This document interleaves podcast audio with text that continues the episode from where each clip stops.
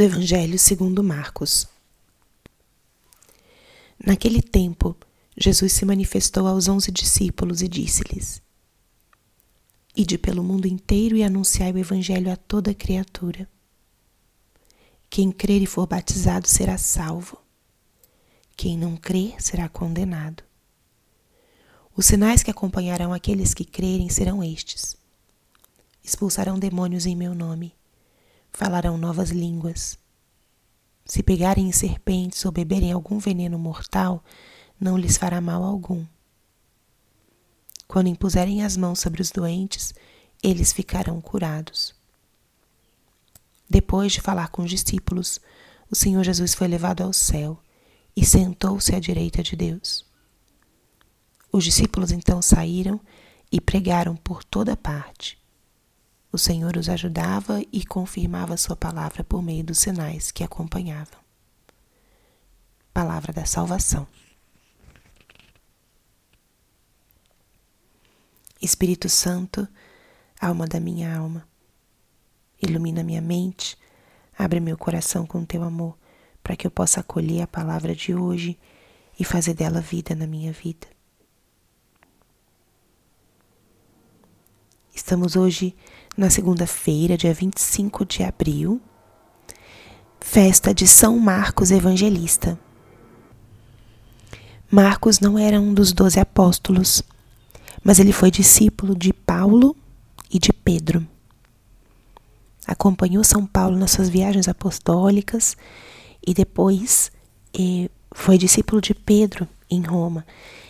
Então, se atribui a muitos dos relatos de Marcos a experiência de São Pedro. Certamente Pedro compartilhou com ele relatou muitas das suas experiências. E é um evangelho ágil que mostra muito dos, dos gestos, das ações de Jesus. E hoje é um dia da gente agradecer a esse evangelista por ter registrado esses feitos que hoje nos permitem conhecer e amar mais o nosso Senhor. E o trecho do Evangelho de Marcos que a liturgia nos apresenta está bem dentro desse contexto pascal. São os versículos finais do Evangelho, onde ele onde ele envia os seus discípulos. Ide pelo mundo inteiro e anunciai o Evangelho a toda criatura. Aqui nesses, nesses trechos já vão saindo esse envio, essa dimensão missionária da experiência do ressuscitado. Não é uma experiência para guardarmos só para nós, é uma experiência de anúncio, de levar a outros o que nós aprendemos. E volta a aparecer o elemento da fé. Quem crê e for batizado será salvo. Quem não crê será condenado. Ou seja, volta a aparecer o elemento do envio e da fé. E Jesus não nos envia sozinhos, ele se compromete conosco. Ele mostra, ele relata aqui os sinais que acompanharão aqueles que acreditarem nisso. Expulsarão demônios, falarão novas línguas, nada lhes fará mal. Curarão os doentes. E assim diz a palavra que o Senhor ajudava e confirmava a palavra daqueles que anunciavam com os sinais. Quando Jesus nos envia, ele se compromete conosco, ele nos inspira, ele nos dá a palavra adequada. E hoje, talvez nós não vejamos as pessoas curando, falando novas línguas, mas se tivermos fé, grandes coisas veremos. Todos os ministérios da nossa igreja são parte dessa promessa do Senhor. O ministério de cura, de libertação, os próprios dons do Espírito, o dom de línguas, o dom da palavra, tudo isso é parte dessa promessa do Senhor. Ou a própria proteção física daqueles que estão em missão, daqueles que são enviados, é parte dessa promessa. Nosso Senhor aqui fala de uma forma: se beberem algum veneno mortal, não lhes fará mal.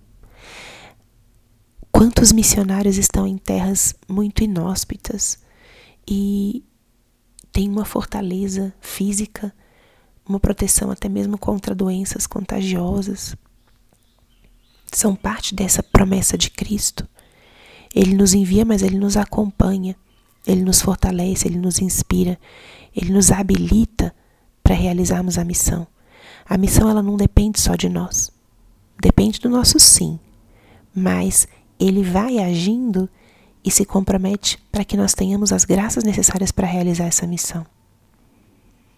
Então, acolhamos hoje esse Evangelho de Marcos como esse envio, esse Jesus que já está desde agora começando a nos convidar à fé, mas também a essa experiência do apostolado, de sermos anunciadores daquilo que nós experimentamos.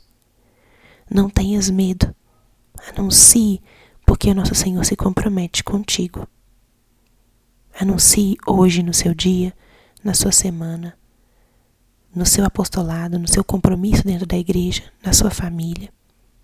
E saiba que essas promessas do Senhor não são para os apóstolos há dois mil anos atrás, são para nós hoje. Glória ao Pai, e ao Filho e ao Espírito Santo, como era no princípio, agora e sempre. Amém.